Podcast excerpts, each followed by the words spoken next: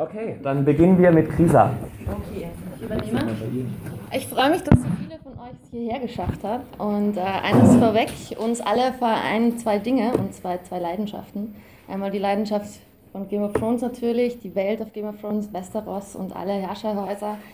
Und zweitens die äh, Leidenschaft für den Marxismus. Und ich finde es auch, also ich freue mich auch schon seit Wochen auf dieses äh, Seminar, auf diesen Input, weil wir jetzt nämlich dieses Vergnügen haben werden, diese zwei Sachen zu verbinden miteinander. Es wird einerseits natürlich Spaß bringen, aber gleichzeitig können wir auch noch was lernen. Zentral wird äh, die Frage stehen, ob sich Kapitalismus in der Game of Thrones Welt entwickeln könnte, was dafür spricht, was dagegen spricht und wir haben uns das so überlegt, dass eben ich den ersten Teil übernehmen werde und dann David den zweiten Teil. Wir werden euch dabei vier Produktionsweisen, die in der Thrones Welt vorkommen, ähm, beschreiben. Ich übernehme die ersten drei, die antike, die nomadische und die urkommunistische Produktionsweise und werde da auch zwei kleine Ausflüge machen in die, eben die Rolle der Frau und auch Rassismus in der Serie. Und David wird dann den Föderalismus äh, genauer beschreiben, der auch äh, sehr zentral ist als fortgeschrittenste Produktionsweise. Und auch ein paar Schranken, die der Entwicklung von Kapitalismus im Weg stehen könnten. Zum Schluss haben wir auch ein, also eine größere Zeit eingeplant, wo wir miteinander diskutieren. Ich glaube, gerade für so ein Seminar ist das ganz besonders wichtig, dass auch ihr eure Ideen, Theorien mit einbringen könnt. Genau. Äh, bevor ich mit der ersten Produktionsweise anfangen möchte, äh, werde ich noch zwei, drei Sätze zum historischen Materialismus sagen, den wir als Methode zu, als Grundlage verwendet haben.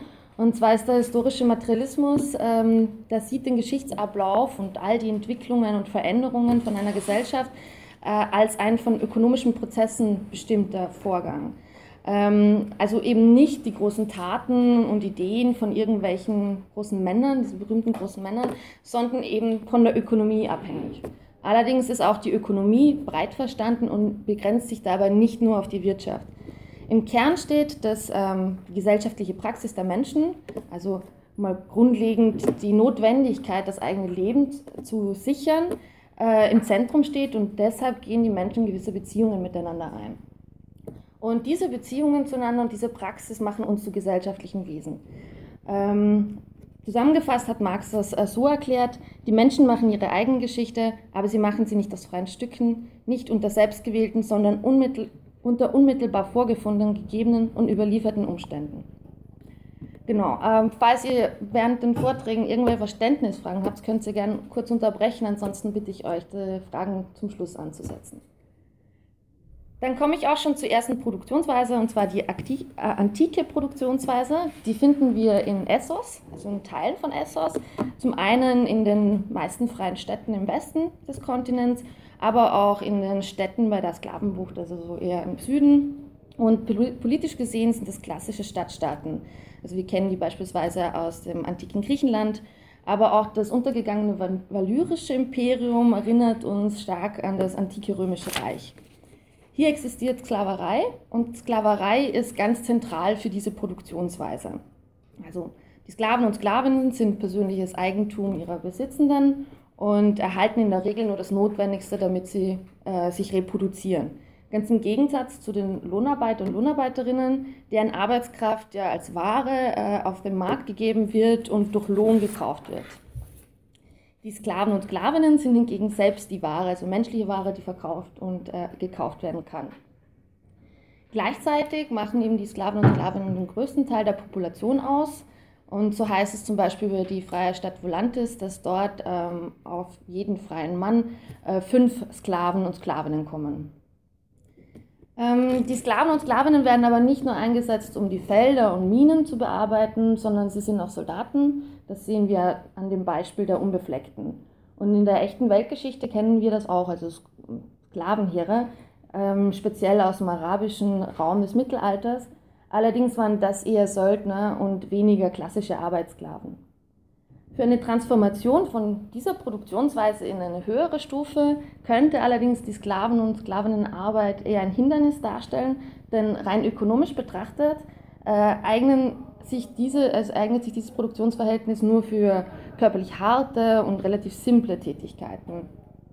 Und zudem verschlingt die Kontrolle über die Sklaven und Sklavinnen enorme Mengen an unproduktiven Ressourcen. Und besonders die Gewinnung von neuen Sklaven und Sklavinnen ähm, ist eine Herausforderung, gerade bei den ressourcenfressenden Kriegen, da im Gegensatz zur Lohnarbeit sich Sklaven und Sklaven eben nicht selbst reproduzieren, sondern ähm, das von den Besitzenden übernommen werden müsste. Die zweite Produktionsweise, die wir finden, ist die nomadische Produktionsweise, auch in Essos, und zwar die. Ähm, sie praktizieren eine kriegerische, nomadische Produktionsweise und die historischen Vorbilder dazu waren äh, wohl die zentralasiatisch-mongolischen Stämme des 12. und 13. Jahrhunderts. Allerdings muss man dazu sagen, dass äh, diese viel kultivierter waren, wie die Dothraki dargestellt werden in der Serie. Die Produktionsweise von Dothraki konzentriert sich ganz stark auf das Pferd. Es ist einerseits natürlich Reittier, aber andererseits auch äh, Nahrungsquelle. Sie haben keinen Ackerbau und ähm, zusätzlich kriegen sie auch noch Ressourcen durch die Unterjochung wehrloser Hirtenvölker ähm, und manchmal eben auch höher entwickelten städtischen Gesellschaften und fordern da ihren Tribut. Ähm, auch die Dothraki haben Sklaven und Sklavinnen, allerdings dürfen die in der, Gesellschaft, also in der Produktionsweise eher eine untergeordnete Rolle spielen. Und so sehr die Dothraki gefürchtet sind, stoßen auch sie im Clan ihre Grenzen durch die gering entwickelte Produktivkräfte. Äh, ganz deutlich sehen wir das dabei, dass sie nicht in der Lage sind, äh, Schiffe zu bauen oder Schifffahrt zu betreiben. Denn der Bau von Schiffen oder auch die Navigation würde eine Fortentwicklung von den Produktivkräften bedürfen, also eine gesellschaftliche Arbeitsteilung wäre notwendig. Und diese ist eben bei den Dothraki nicht wirklich ausgeprägt. Ähm, gerade dieses Beispiel mit der Schiffsfahrt und dem Pferd ist ähm, eigentlich sehr spannend, wenn man sich die Wirkkraft von ökonomischen Tatsachen auf den ideologischen Überbau äh, erklären möchte. Denn die Dothraki sind ökonomisch einfach nicht in der Lage, diese Schiffe zu bauen und deshalb bilden sich rundherum Mythen und religiöse Vorstellungen. Ähm, so heißt es eben, dass sie dem Salzwasser nicht trauen, da sie ihre Pferde nicht trinken können. Starke Machteinbußen hätten die Dothraki äh, durch die Erfindung des Schießpulvers. Um, ihre Reiterheere wären einfach gegen eine Armee mit Kanonen und Gewehren absolut äh, hilflos und machtlos. Möglich wäre allerdings, dass sie äh, weiterentwickelte, technisch weiterentwickelte Stadtstädte übernehmen würden, deren äh, Erfindungen und Entwicklungen übernehmen würden, sich an die Herrschaftskaste vorne dran setzen äh, und dadurch dann äh, ihre Raubzüge erweitern, Passiert ist das in der realen Welt bei den Mongolen unter Genghis Khan im 12. Jahrhundert bei der Eroberung Chinas. Äh, in diesem Fall wäre auch eine Eroberung und ein Einfall auf Westeros möglich. An der Stelle möchte ich ganz kurz auf eine Kritik eingehen, die wir, also man häufig findet, also in unzähligen Internetforen, und zwar die Darstellung von den Dothraki. Also sind dunkelhäutig, unzivilisierte, ihre größten Hobbys sind so vergewaltigen, plündern, töten also die Darstellung wird ganz offensichtlich sehr rassistisch, äh, rassistischen Ideen ähm, geprägt. Ihr Herrschaftssystem gründet sich außerdem auf blanke Gewalt, ähm, sowas wie Ehre und Recht, äh, wie es scheinbar in der scheinbar zivilisierten Welt Westeros gibt, haben sie nicht. Ähm, dazu kommt noch, dass sie Angst eben vom Meer haben. Äh, was ein Schiff ist, verstehen sie nur wenn, wenn mit der Metapher ein hölzernes Pferd, das über das Meer reitet. Und äh, ihre Sprache kennt nicht mal ein Wort für Danke. Also sagt, glaube ich, genug. Zum Schluss kommt noch die weiße Frau aus der zivilisierten Welt und übernimmt die Führung und rennt herum, befreit die Sklaven. Also sehr eindrücklich. Ähm, und die Sklaven und Sklavinnen sind dann auch überhaupt nicht in der Lage, vorerst mal sich äh, selbst zu organisieren und sogar einen Soldatenrat zu wählen, muss erst als Befehl geordert werden von der großen Führerin. Im direkten Vergleich dazu ähm, haben wir die Wildlinge, die werden zumindest als die Weißen und ja, auch so Grundverständnisse von liberalen Rechten wie Gleichheit und Freiheit äh, werden also anders dargestellt, aber auch hier sehen wir ganz klaren Kulturrassismus dann auch äh, zwischen den Völkern, ähm, wie nämlich dieser Kulturrassismus ausgehend aus Westeros äh, die ähm, frei, die freien Völker als unzivilisierte Wilde degradiert und damit eigentlich alle repressiven Maßnahmen, die getroffen werden, auch legitimieren. Wobei ja eigentlich klar sein müsste, dass diese aggressive Ausgrenzungspolitik erst dazu führt, dass äh, die freien Völker zu Plünderungen gezwungen werden. Somit komme ich zurück zur dritten Produktionsweise, den Urkommunismus, des Jagen und Sammelns. Den finden wir eben genau nördlich der Mauer bei diesen Wildlingen oder den freien Völkern. Ähm, sie sind als Gesellschaft noch nicht sesshaft, also kennen keinen Ackerbau und Viehzucht, was aber unter den klimatischen extremen Bedingungen dieser Kälte auch gar nicht äh, denkbar wäre oder möglich wäre. Ähm, ihre Nahrung kriegen sie durch Jagen und Sammeln. Ihre Waffen bestehen eigentlich aus Stein, Holz und Bronze. Ähm, ganz einfach deshalb, dass sie keinen Bergbau kennen und alle Sachen, die sie auch aus Eisen haben, haben sie toten Grenzsoldaten der Nachtwache abgenommen. Ähm, da unter diesen extremen klimatischen Bedingungen es eigentlich nicht möglich ist, einen Mehrwert, also einen Überschuss an Nahrungsmitteln zu produzieren, gibt es auch die ökonomischen Voraussetzungen gar nicht, dass sich eine dauerhafte und stabile herrschende Klasse herausbilden könnte, die dann durch diesen, äh, dieses Mehrprodukt, also von diesem Mehrprodukt leben könnten. Die politischen Autoritäten, die es gibt, also in der Regel Heeresführer, werden gewählt, aber haben keine besonderen äh, Privilegien in der Gesellschaft. Das Privateigentum an Produktionsmitteln, in diesem Fall das Land, auf dem sie sammeln und jagen, ähm, gehört niemandem oder allen, je nachdem. Äh, und ein zusätzliches Merkmal ist, dass die Frauen in der Gesellschaft gleichberechtigt sind. Das zeigt sich einerseits dadurch, dass sie eben auch Kriegerinnen sein können und auch anführen können. Also das Selbstverständnis der Mitglieder der Wildlingsgesellschaft ist mal grundsätzlich egalitär, alle sind gleich. Und vergleicht man das jetzt mit südlich der Mauer in Westeros, ist die Gesellschaft klar durch Geschlechterrollen strukturiert. Ähm, darauf möchte ich jetzt ganz kurz eingehen. Und zwar, wenn wir uns jetzt vor Augen führen und mal vergleichen, wie die, das Auftreten der selbstbewussten Ygritte ähm, im Vergleich zu weiblichen äh, bedeutenden Charakteren aus der feudalen Gesellschaft in Westeros äh, sich darstellt, sehen wir ganz deutlich, wie tief verwurzelt die äh, Geschlechterstereotypen in der Feudalgesellschaft schon sind. Mehrere Hauptcharaktere, weibliche Hauptcharaktere leiden auch unter dieser Diskriminierung und immer wieder gewinnen sie dadurch auch unsere Sympathie als Zuschauer und Zuschauerinnen. Wie zum Beispiel die Bran, die große Kriegerin, die kann, sich mit jedem Mann äh, im Kampfe messen kann. Oder auch die große Aufsteigerin der Neres Targaryen, ähm, und selbst eigentlich grundsätzlich ähm, weniger sympathische Charaktere wie die machthungrige Cersei Lannister hat äh, mit ihr, den Geschlechterrollen, die ihr aufgelegt sind, zu kämpfen. Interessant ist eben, dass im Feudalismus, der fortschrittlichsten Produktionsweise, die Diskriminierung von Frauen am weitesten gefestigt ist in der Gesellschaft ist aber kein Zufall, denn Marx hat uns ja gelehrt, dass für die, die Voraussetzungen für die nächste Produktionsweise, also den Übergang in die nächste Produktionsweise, die Voraussetzungen immer schon in der vorhergehenden vorhanden sein müssen.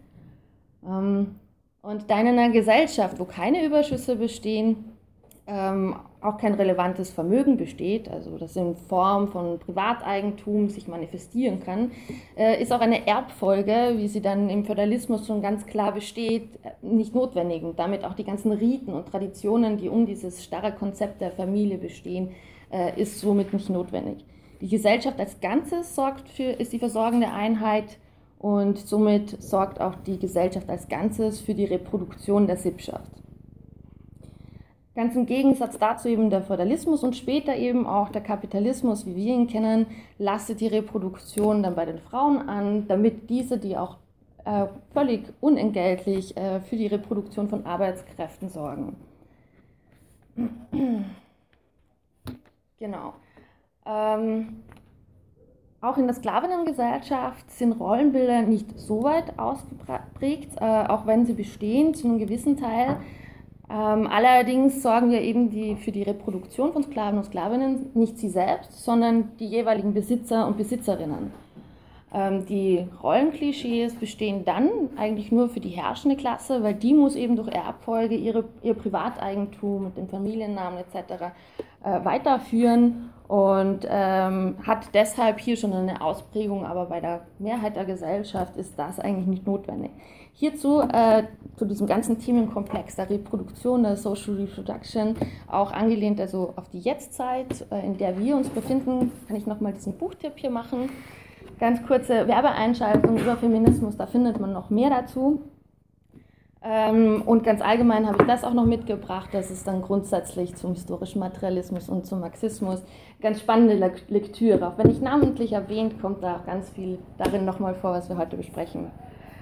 Äh, jetzt noch ein paar Anmerkungen zum Schluss zur Verfilmung äh, bezüglich der Rolle von Frauen.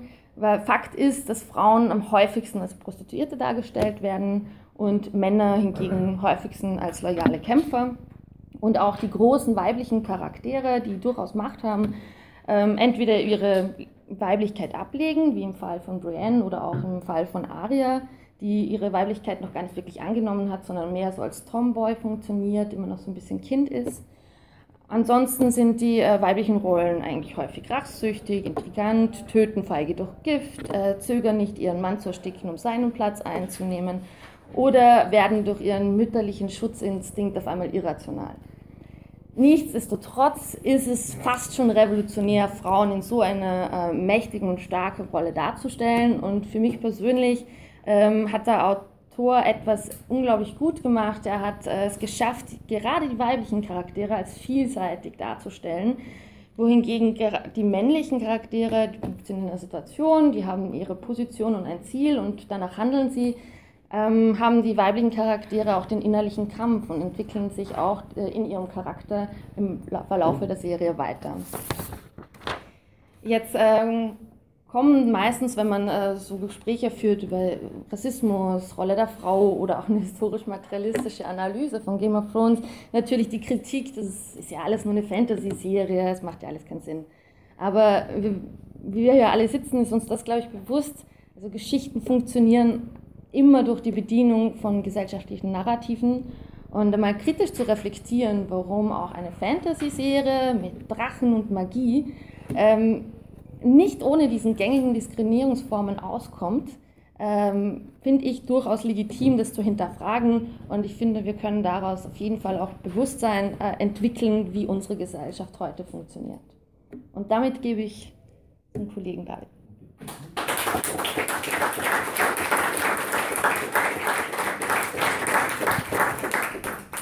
Genau, dann komme ich wohl zur offensichtlichsten Produktionsweise in der Welt von Game of Thrones, nämlich die des Feudalismus.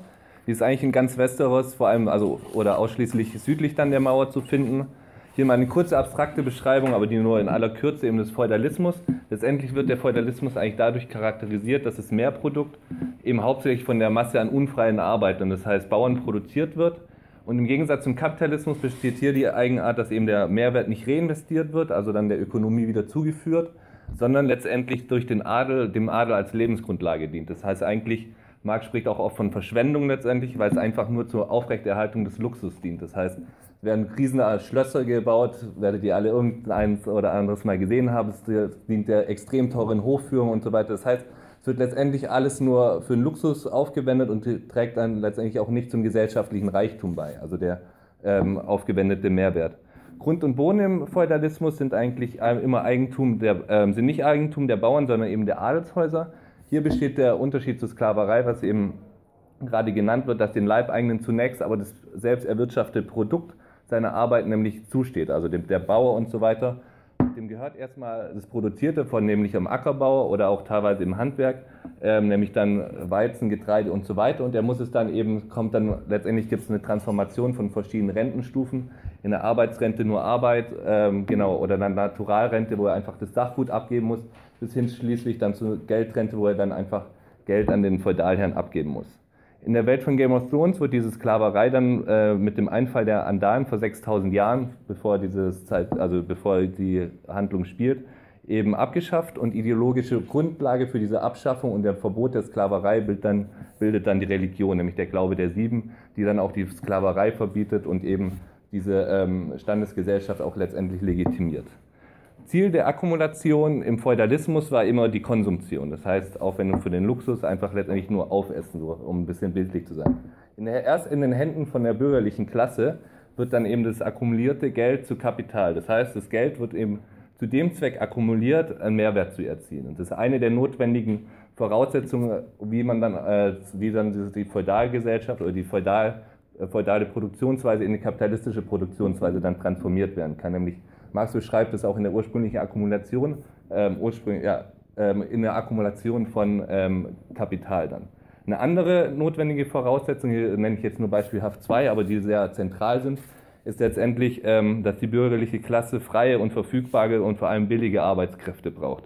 Nämlich das moderne Proletariat, das nur mal kurz angerissen, eben durch eine, letztendlich eine Vertreibung der Bauern von dem Land in die Stadt dann ähm, entsteht, nämlich durch Enclosure-Verfahren und so weiter, durch eine, durch eine Agrarkrise, Preisverfall, wo dann viele ähm, Bauern dann in die, gezwungen werden, in die Stadt zu, ähm, zu ziehen und dann letztendlich nichts mehr haben als ihre Arbeitskraft, also Proletarier sind und sich dann letztendlich der Lohnarbeit unterwerfen müssen.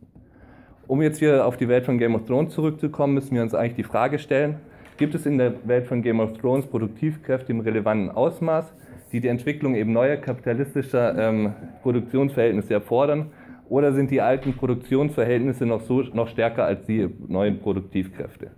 Hier würde ich mal bei den äh, Produktionsmitteln anfangen. Es gibt eigentlich in der Welt von Game of Thrones die revolutionären technischen Erneu äh, Erneuerungen des Spätmittelalters nicht. Das heißt, es gibt kein Schießpulver, es gibt keinen Buchdruck, es wird noch alles abgeschrieben. Und auch ob andere Produktionsmittel eben des Spätmittelalters wie Hochöfen, die Erfindung von Kohlefeuerung oder was extrem wichtig war dann für die industrielle Revolution, das Tretspinnrad. Ähm, ob solche Sachen ex existieren, ist, wird aus der Serie und auch aus den Büchern eigentlich nicht klar. Das heißt, hier ist es nur im Bereich des Spekulativen. Was aber ähm, ähm, auf jeden Fall verfügbar ist, ist ein sehr effektives Kommunikationsnetzwerk. Das heißt, es wird über ähm, Raben, also ähm, das ist ein bisschen zu hoch gegriffen, ich weiß, ich es so schön so mit Raben und Kommunikationsnetzwerk ähm, oder Kommunikationssystem. Das heißt, es wird extrem schnell, werden Botschaften, Mitteilungen in, auf diesem Kontinent, nämlich Westeros, von A nach B übertragen, was auch wichtig ist, auch für eine Entwicklung des Kapitalismus, weil man ja eben für einen abstrakten Markt und nicht mehr nur für, direkt für seinen Feudalherrn produziert. Das heißt, wenn man abstrakt nämlich die, quasi die Eigenschaft der, der Produkte in, von dem Gebrauchswert in eine Ware dann letztendlich ähm, transformiert werden, braucht man eben, muss man bestimmte Reaktionen des Marktes auch darauf eingehen können. Das heißt, besteht Nachfrage für dieses Produkt und das noch. Deshalb ist ein wirksames Kommunikationssystem für eine Herausbildung des Kapitalismus extrem wichtig und ist auch letztendlich in der Welt of Game of Thrones dem des Mittelalters auch überlegen. Dann komme ich zur nächsten Frage, wie es mit den nicht materiellen Produktivkräften aussieht. Letztendlich heißt es der Stand der Wissenschaft. Hier haben wir im Mittelalter eine extreme Hegemonie der katholischen Kirche, die viele wissenschaftlichen Erneuerungen auch gerade im abstrakten Bereich, Galileo und so weiter, eben hemmt, letztendlich als Hemmschuh für die Wissenschaft dient. Hier haben wir eigentlich als, man kann es quasi Staatsreligion von Westeros auch ansehen, nämlich den Glauben der Sieben, ähm, die eigentlich eher eine untergeordnete Rolle, zumindest noch in der Serie spielt. Ähm, genau.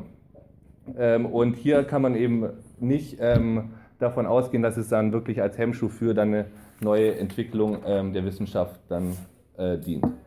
Eine weitere sehr gute Voraussetzung für eine Transformation von feudalen, ähm, Produkt, der feudalen Produktionsweise zur kapitalistischen Produktionsweise ist eigentlich eine relativ starke Vereinheitlichung Westeros. Das heißt, es gibt keine, im Gegensatz zu dem, was heute Deutschland ist, eben im Mittelalter einen großen Partikularismus, sondern es gibt ein einheitliches Reich, das zwar eben, wie der Feudalist, dem Feudalismus eben eigentümlich ist, eben nicht durch eine Zentralgewalt regiert wird, sondern von einzelnen ähm, Feudalherren, vor allem den Lannisters und den Starks, äh, Lannisters und ja genau Starks und auch den Tyrells. Sondern und die andere, andere Vorteil ist, ist, dass, dass es einen gemeinsamen Absatzmarkt gibt. Das heißt, wenn man ähm, produziert als ähm, Bourgeois, hat man einen Absatzmarkt und muss nicht quasi an jeder Ecke irgendwie wieder Zoll ablegen. Das heißt, diese Situation gab es in Deutschland dann erst ab 1871 oder vielleicht früher mit der Gründung noch der Zollunion, dann in 1834 oder wann es war. Genau. Dann gibt es noch einen anderen Vorteil. Es gibt einmal ein einheitliches Währungssystem und dann noch eine einheitliche Sprache, was eben auch für, ähm, für einen einheitlichen Absatzmarkt von Vorteil ist. Genau, vor allem eben wesentlich mehr die, Sprach, äh, die Währung als die Sprache dann. Letztendlich gibt da, ähm, hat Kieser noch so gesagt, auch noch Schranken für den kapitalistischen Durchbruch oder einen Durchbruch, ich muss das drehen, Durchbruch der kapitalistischen Produktionsweise. Und zwar einmal die, äh, die Städte in Westeros das heißt, man kann ähm, im, im, Feudalismus des Mittelalters gab es viele freie Städte, wo sich dann letztendlich parallel zu dem noch politisch dominierenden Hochadel dann eine freie eine Bourgeoisie entwickeln konnte, kapitalistische ähm, Produktionsweise in den freien Städten durchsetzen konnte und das eine, quasi eine Parallelität hat. Das heißt, noch nicht zu einem politischen Angriff auf die herrschende Klasse damals, nämlich die Feudalherren, kommen musste.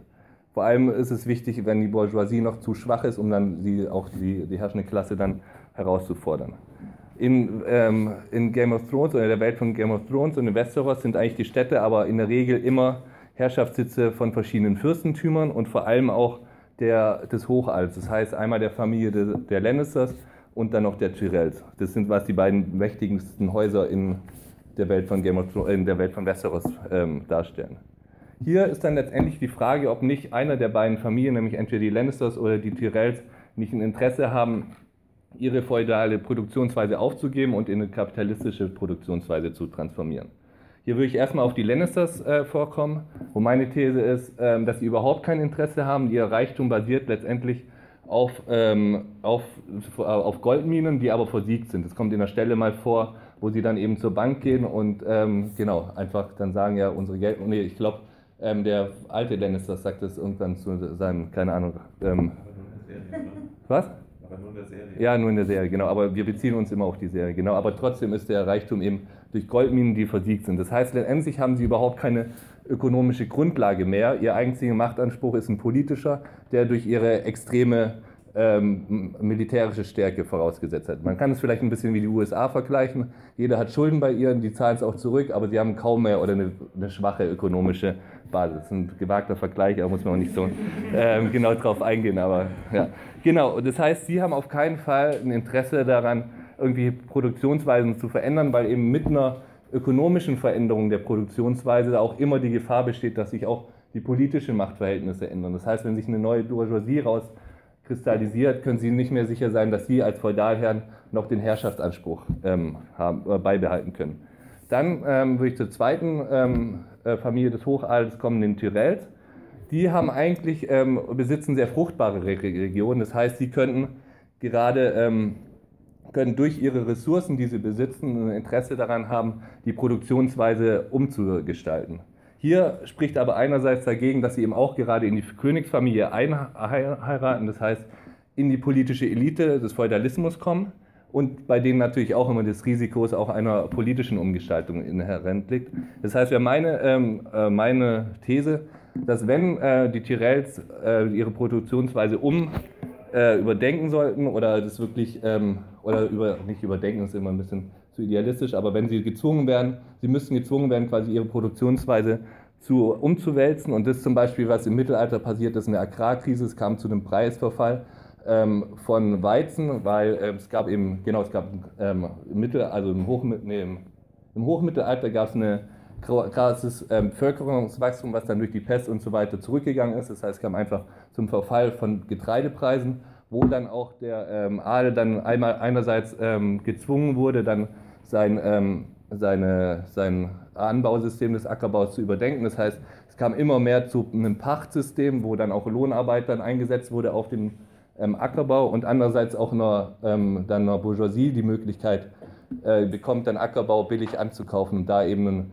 ähm, den Ackerbau zu kapitalisieren. Das heißt, meine These ist letztendlich, dass keines der adligen Hochfamilien Interesse haben kann an einer ähm, Änderung der Produktionsweise. Zur zweiten Schranke komme ich jetzt, das ist die Mauer. Ähm, hier ist, auch, ist eigentlich auch eine, eine, gute Referenz zu ziehen in der Geschichte der Menschheit. Gibt es mehrere so äh, Befestigungssysteme in Gesellschaften, die letztendlich die Gesellschaft vor sogenannten barbarischen Völkern ähm, schützen sollten. So kann man ein Beispiel nehmen am Hadrian's Wall in England oder dann eben die große Mauer in China.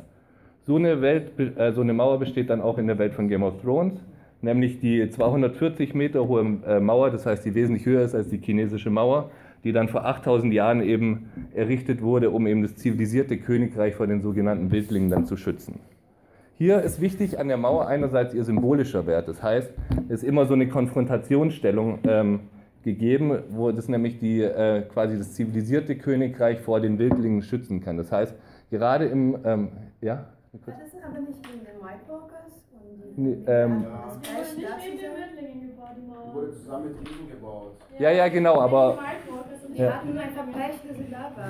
Ja, ja, genau, aber ähm, genau, ich würde sagen, ähm, wir diskutieren es später, aber ähm, das stimmt auf jeden Fall. Also was, ähm, habe ich mir ein bisschen unkonkret ausgedrückt, aber im Moment der Situation dient die Mauer ja zum Schutz der, gegen die Wildlinge. Genau. Und das hat eben auch einen symbolischen Wert, nämlich dann letztendlich die ähm, verschiedenen, gerade im Feudalismus herrschenden ähm, Faktoren dann eben zu einen und dann quasi so eine Bedrohungssituation zu schaffen, was in der Serie überhaupt nicht gelingt und auch nicht versucht wird.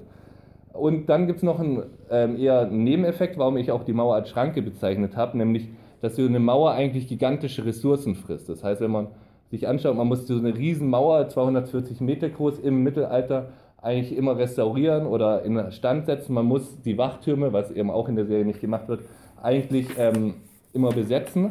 Und im, genau, im Mittelalter, so quasi im chinesischen Kaiserreich, war das Problem, dass eben der ähm, entstehende ökonomische Überschuss letztendlich nur zur Reparatur und Instandhaltung dieser Mauer genutzt wird. Und so kam es auch dann letztendlich, es war einer der Gründe der Stagnation eben in der feudalen Gesellschaft des chinesischen Kaiserreichs, das ja noch sehr lange bis zum 15. Jahrhundert, äh, sagen wir eigentlich, ähm, von der Produktionsweise fortgeschrittener war als das, äh, das europäische Festland so quasi.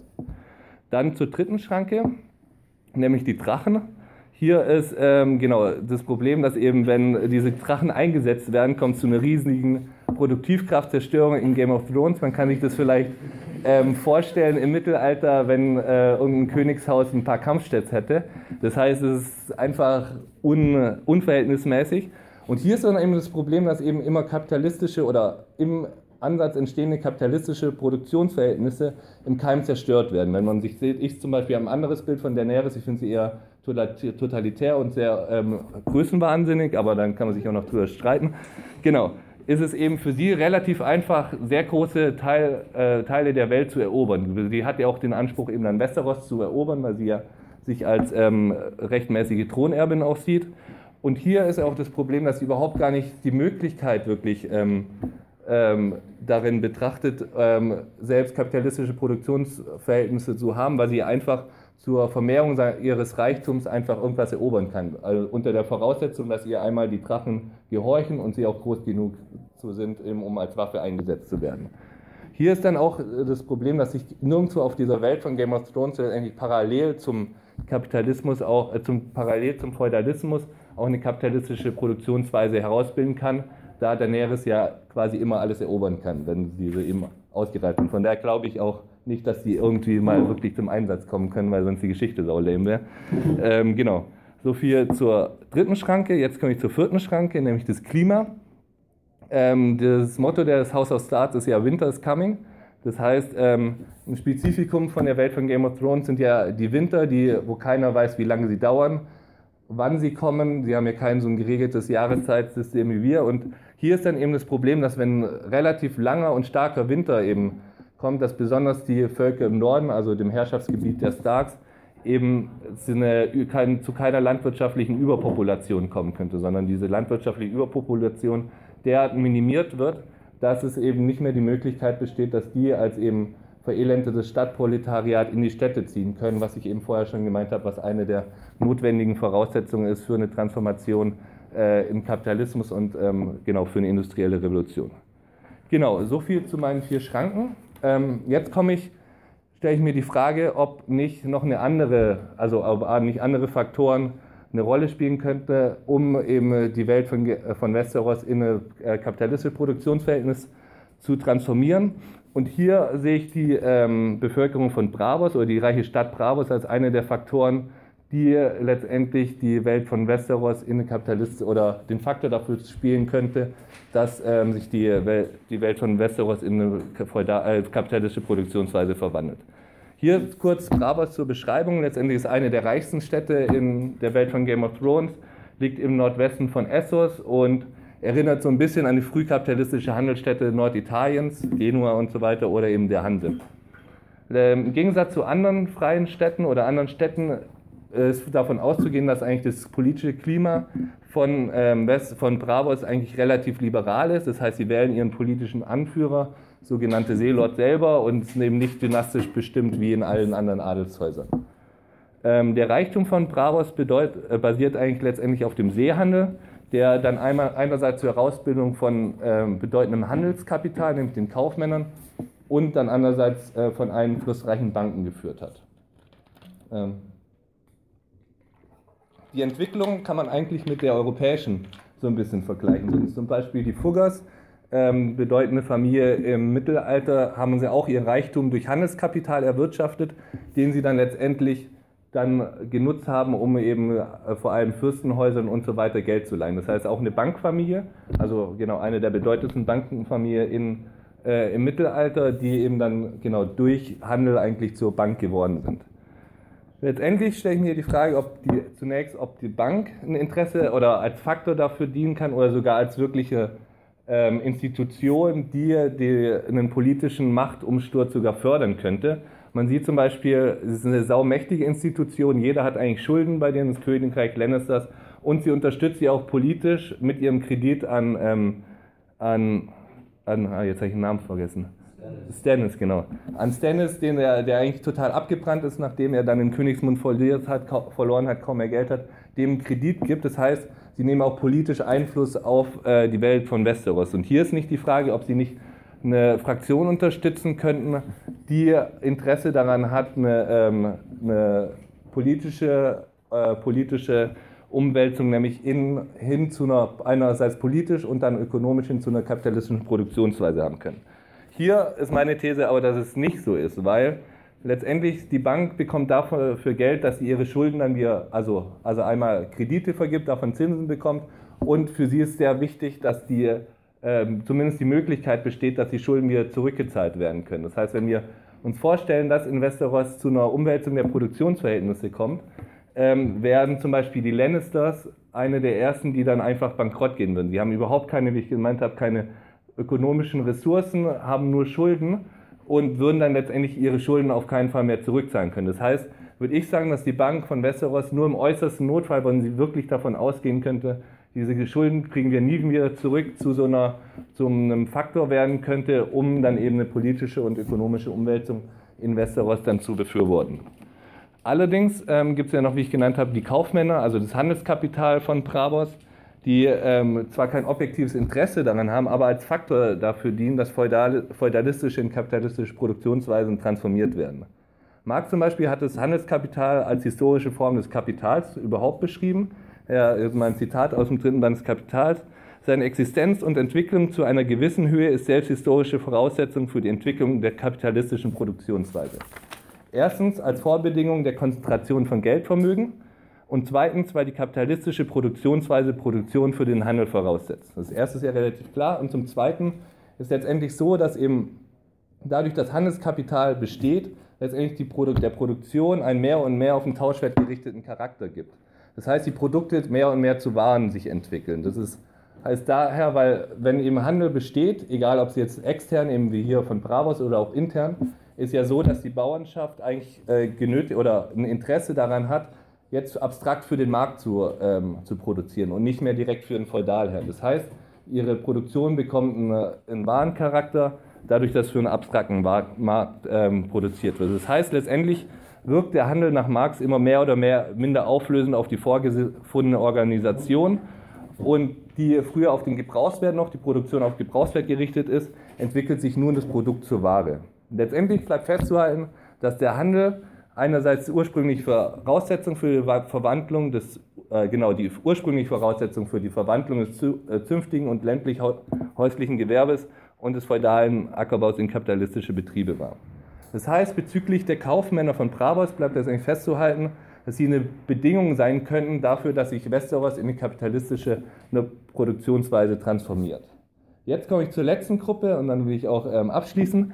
Ähm, und zwar, die wirklich ein eigenes Interesse daran haben, an einer äh, kapitalistischen Produktionsweise. Und das sind die ehemaligen Sklavenbesitzer der von Daenerys befreiten Städte.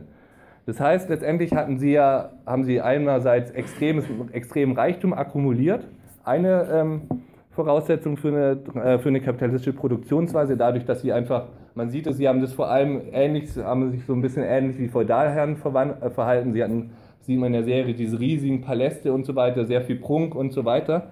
Jetzt ist ihr Problem, dass Daenerys ja die Sklaven befreit hatte. Das heißt, letztendlich wurde sie von ihren Produktionsmitteln enteignet und sie haben jetzt, die Situation ist, sie haben riesen viel Kapital, aber keine Produktionsmittel. Das heißt aber andererseits, dass sie jetzt die Möglichkeit haben oder die Situation haben, dass die ehemaligen Sklaven, was auch so ein bisschen in der Serie rauskommt, ähm, die total verelendet sind, kein Essen mehr haben. Das heißt letztendlich ein Stadtproletariat in allen freien ähm, Städten besteht. Das heißt, sie haben Kapital, können äh, das einsetzen und haben dann auch noch viel Lohnarbeiter oder ähm, genau viele Menschen, die nichts mehr haben als ihre Arbeitskräfte und die dann auch ein Interesse daran haben, sich oder die Notwendigkeit haben, sich als Proletarier dann den ähm, ehemaligen Sklavenhalter anzubieten und deshalb würde, war meine These oder ist meine These, dass eben diese ehemaligen Sklavenbesitzer ähm, da ein objektives Interesse daran haben, äh, an einer ähm, Transformation ihrer Produktionsweise. Vielen Dank.